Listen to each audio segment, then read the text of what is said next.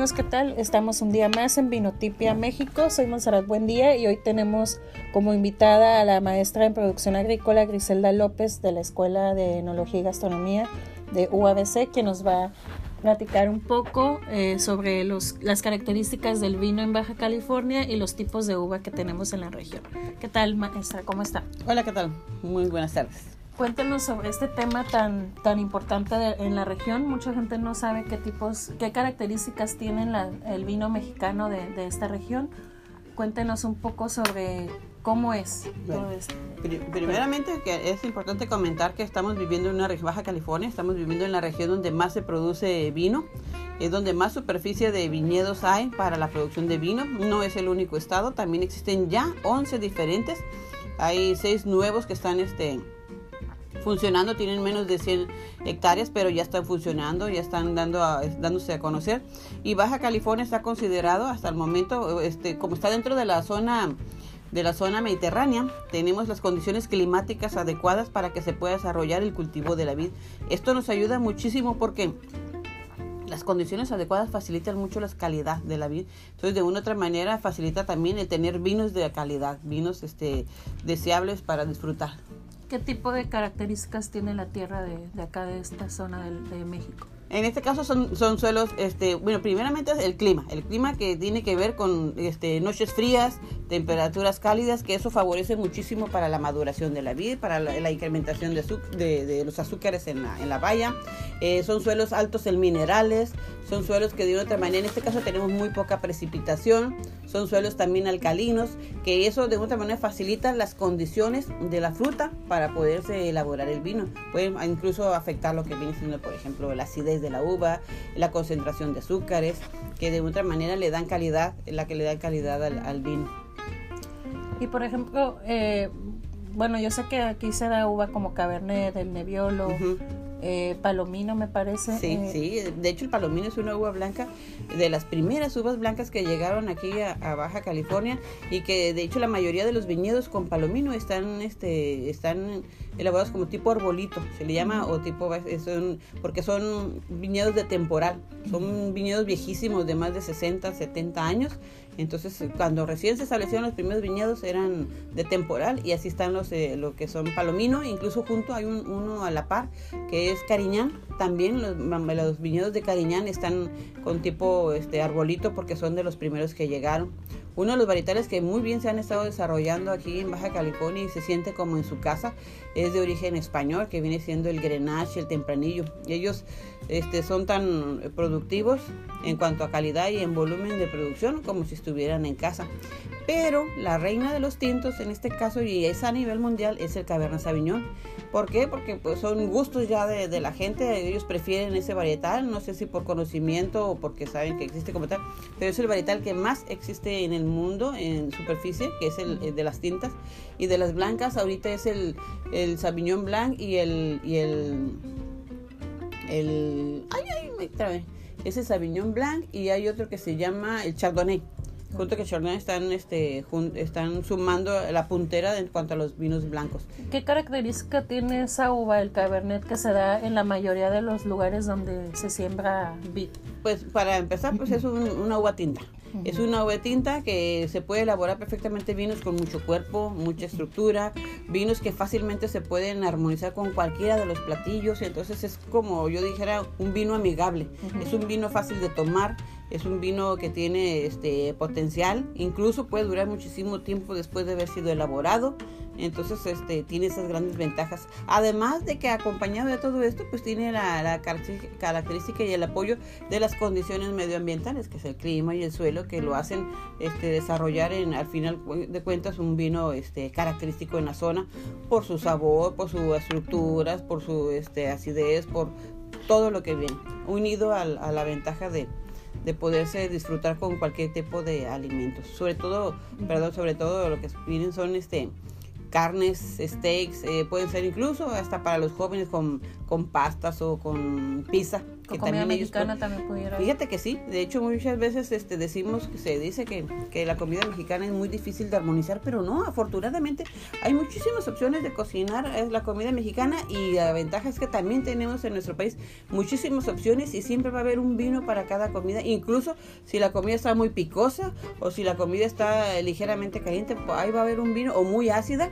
como por decir así, un ceviche o, o, unas costillitas de cerdo picosas o algo así. Siempre va a haber un vino que lo va a acompañar, siempre hay una propuesta diferente. ¿Qué tan cierto es eso de que el Cabernet es el que el vino que más taninos tiene, que más como dolor de cabeza puede generar? ¿Es verdad o, varía eh. los taninos en otros vinos que no son Cabernet? Pues mira, para empezar, este, el dolor de cabeza no, no, no hay nada este, asentado que sea por los taninos. Para empezar, siempre han estado argumentado que es eh, que son los sulfitos o que es la forma en que se elabora el vino de otra manera, pero ahorita no hay nada que diga es esto lo que da dolor de cabeza. Siempre son este eh, Depende de cada de, hecho, sí, de hecho hay gente que hasta con los vinos blancos le da dolor de cabeza y ellos no tienen taninos. Entonces, de otra manera, eso se, se cae esa, esa teoría.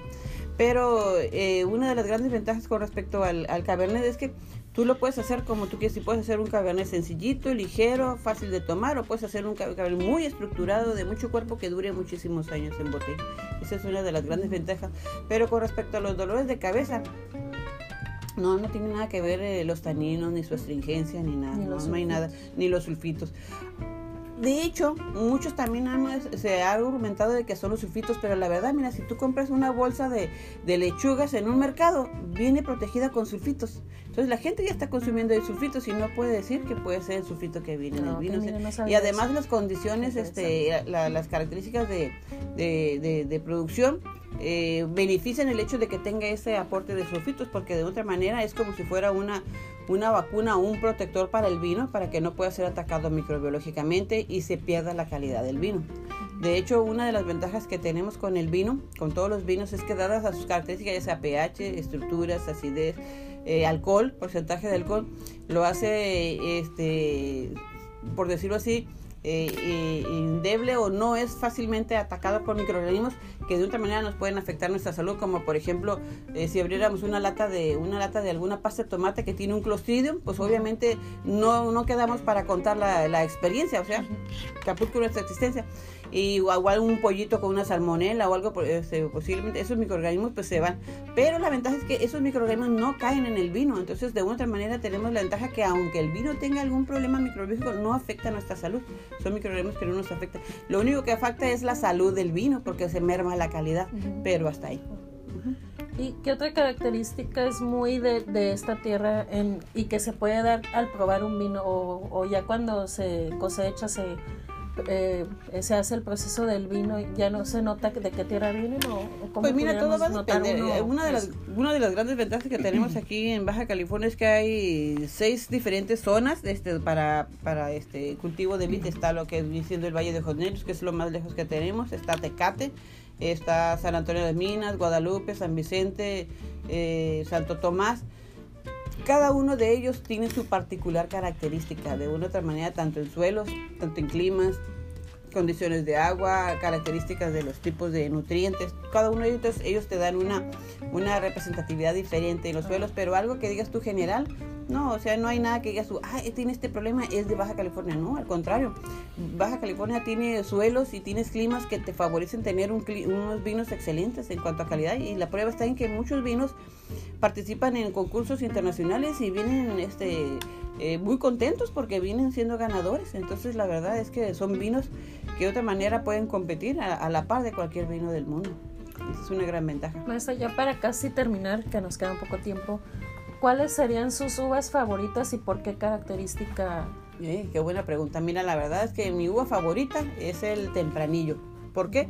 Porque como lo estaba comentando inicialmente, es una uva que es muy noble, no es nada, este, no se pone roñosa a la hora de producción, es muy noble, muy, este, muy, este, muy fructífera, se adaptó perfectamente bien en Baja California como si estuviera en su casa, es de origen español y está muy bien adaptada. Y los vinos de otra manera tienen, los vinos puedes tener vinos desde muy sencillos con este tempranillo hasta vinos muy, muy estructurados. Entonces es una de las grandes ventajas. Y además de que son uno de los uvas con las que empecé a trabajar ya en alrededor del 2000, entonces me cariñé mucho, me encantó el trabajo con los tempranillos, pero aún así, tanto el Cabernet Sauvignon como el Nebbiolo, que también es una uva este, muy este, muy ad hoc, está, se está moviendo mucho ahorita aquí en, en, Baja California. En también son, son vinos muy bien este, presentados, muy, muy estructurados. ¿Hay alguna otra uva que se haya recién dado en la región, alguna que no sea muy conocida que pueda concluir con ese? Pues están llegando muchos varietales, de hecho están llegando muchos varietales y ahorita le están dando mucho auge a lo que viene siendo el Sangiovese. Están, este, ya están saliendo varias etiquetas que ya que tienen Sangiovese, incluso le están cambiando, el, bueno, no le están cambiando el nombre, le están poniendo el nombre que inicialmente tiene en Italia, que es Brunello, entonces lo marcan como tal, pero ese es uno de los que se están moviendo ahorita, pero lo que viene siendo ya el Cabernet Sauvignon, el Merlot, también este, ya están bien, ¿cómo se dice? Bien cimentados en el área. Y no nomás eso, muchísimos más.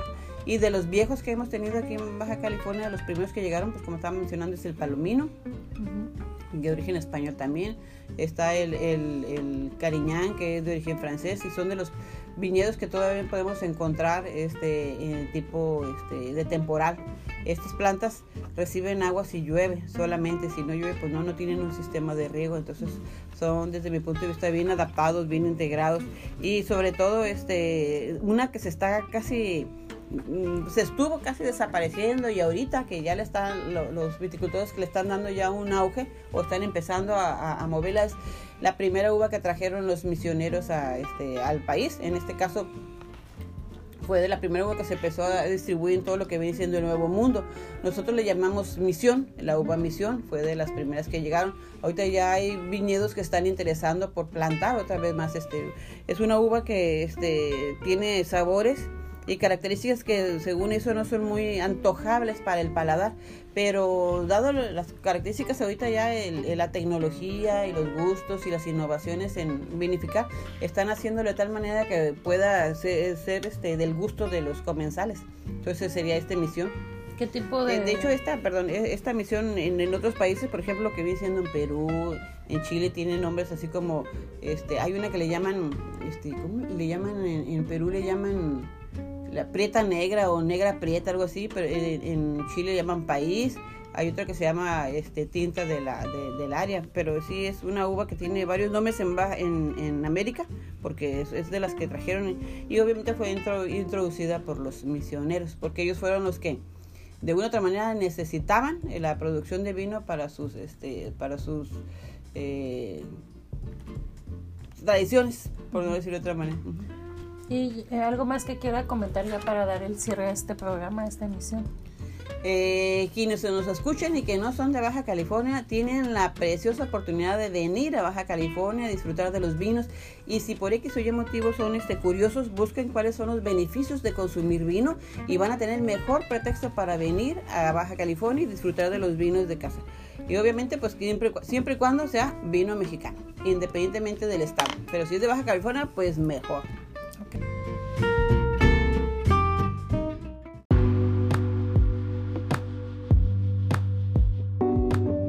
Y ya para despedirnos, agradezco a la maestra Griselda López González por acompañarnos en este cuarto episodio.